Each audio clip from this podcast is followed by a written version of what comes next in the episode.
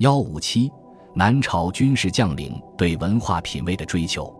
晋末，南朝的将领多从行武出身，文化水平不高，他们最热衷的娱乐是赌博。刘裕、刘义诸将虽然努力做出有文化的姿态，但在五人群居的场合，赌博仍是最主要的消遣。且诸人举止颇粗野。刘义当镇江陵，高祖会于江宁，朝事毕己。义素好出仆，于是会戏。高祖与义敛局，各得其半。积钱引人，一呼高祖病之。先至得志，高祖甚不说，良久乃达之。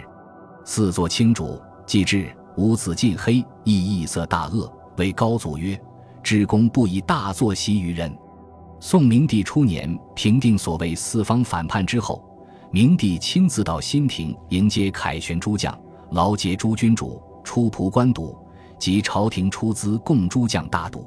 天监六年（五百零七年），梁军挫败北魏对钟离的进攻，被解救的徐州刺史昌邑之设局，邀请援军主帅韦睿、曹景宗赌钱，因设钱二十万官赌之。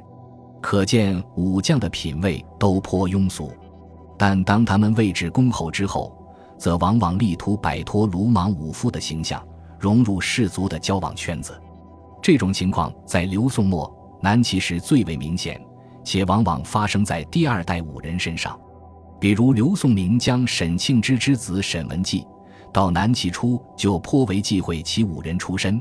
文季风采冷暗，善于禁止。司徒楚渊当时贵望，颇以门户采之。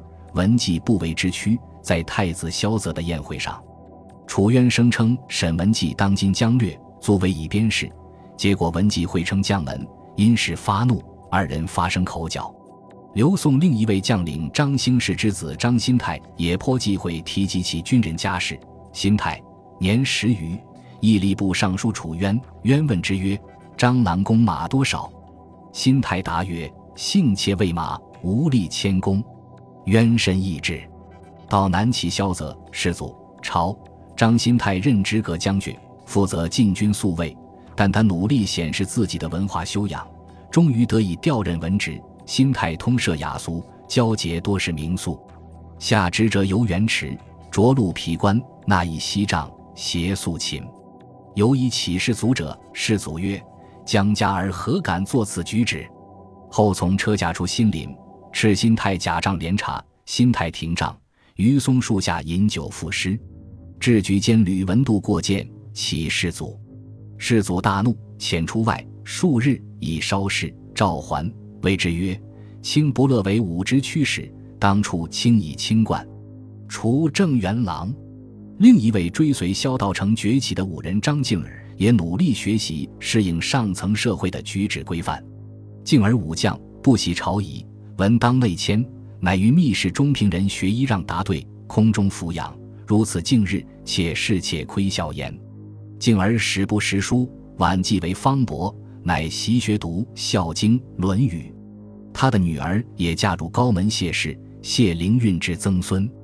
到梁、陈时，高级将领的这种身份落差相对缓和，因为梁武帝能较好的处理武人和宗室、文臣的关系，关键职位都由宗室担任，武人能升迁到最高层的机会较少。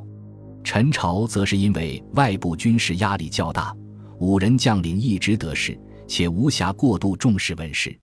但作为整体的社会氛围，重文轻武的风气在南朝一直盛行。这造成的结果就是军事将领的技能职业难以家传。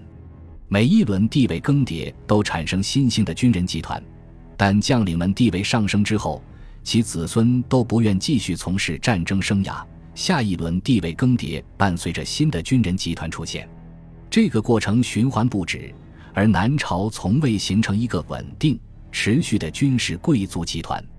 北方的西魏、北周、隋政权，则正是因为形成了一个稳定的武人群体关陇集团，才得以攻占北齐，再由隋王朝灭陈统一中国，由此开始新一轮的文武阶层大循环。